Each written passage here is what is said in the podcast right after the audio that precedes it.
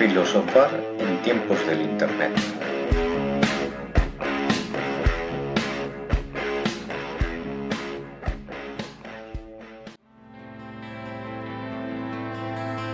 Bienvenidos a este espacio en el que intentaremos comprender aquello que llamamos filosofía medieval y sus implicancias.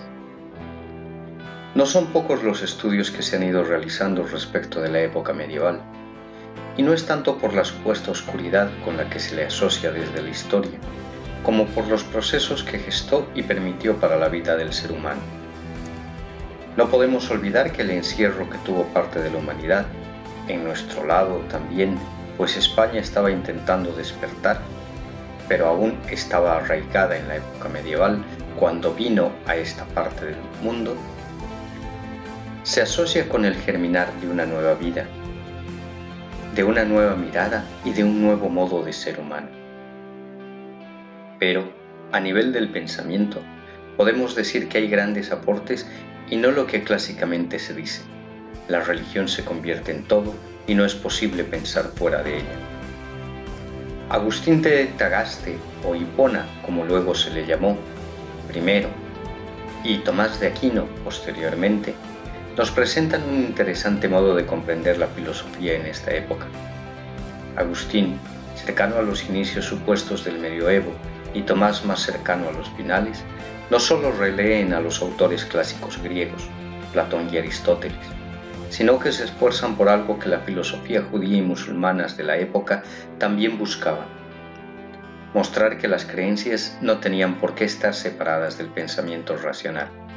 Es más, es volver a los orígenes de la Grecia clásica, o de lo que actualmente llamamos cosmovisiones, puesto que el ser humano no es solo racionalidad, sino también se compone de afectos y emociones, que modifican sus ideas y lo abren al mundo espiritual.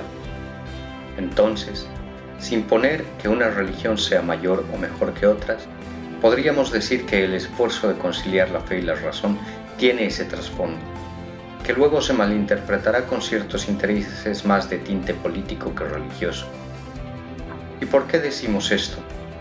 Porque la fama que se le ha dado a la Iglesia y a las creencias en general es que fueron instrumentos de dominación y terror antes que de liberación y pensamiento. Esto, para los reinos que eran débiles y vivían en constantes luchas, era lo óptimo, pues permitía que el miedo haga que la persona deje de ser libre, deje de pensar y simplemente obedezca. La lectura atenta de las obras de Agustín, Tomás, Guillermo de Ockham y otros pensadores más bien nos muestran el interés de revelar que al ser creaciones de Dios, el intelecto es el que nos permite llegar a la comprensión y aceptación de la fe, y no quedarnos solo en la creencia piadosa y poco real.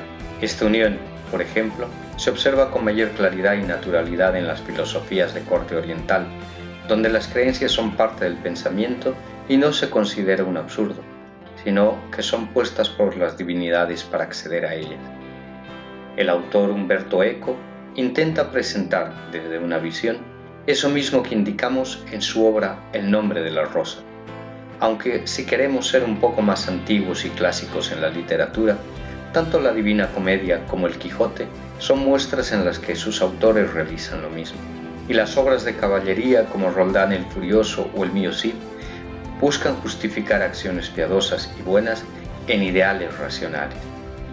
No obstante, un elemento interesante también surge de todo aquello que recién se va recopilando y comprendiendo.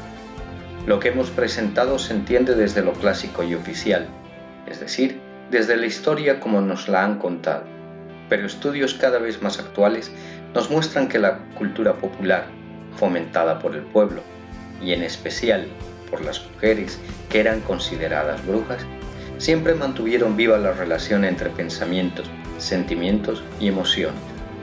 Gracias a eso podríamos decir, en cierto sentido, que las revoluciones de la edad moderna serán posibles y no solo simples atribuciones de la época. Con esas ideas en mente, ¿cómo creemos ahora que es la época medieval?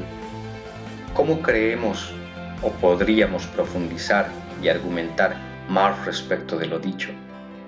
Eso, mi gentil escucha, es parte del estudio, la investigación y la interpretación que esperamos haber motivado en su mente y curiosidad. Muchas gracias por su gentil escucha y hasta otra oportunidad en la que nos encontremos en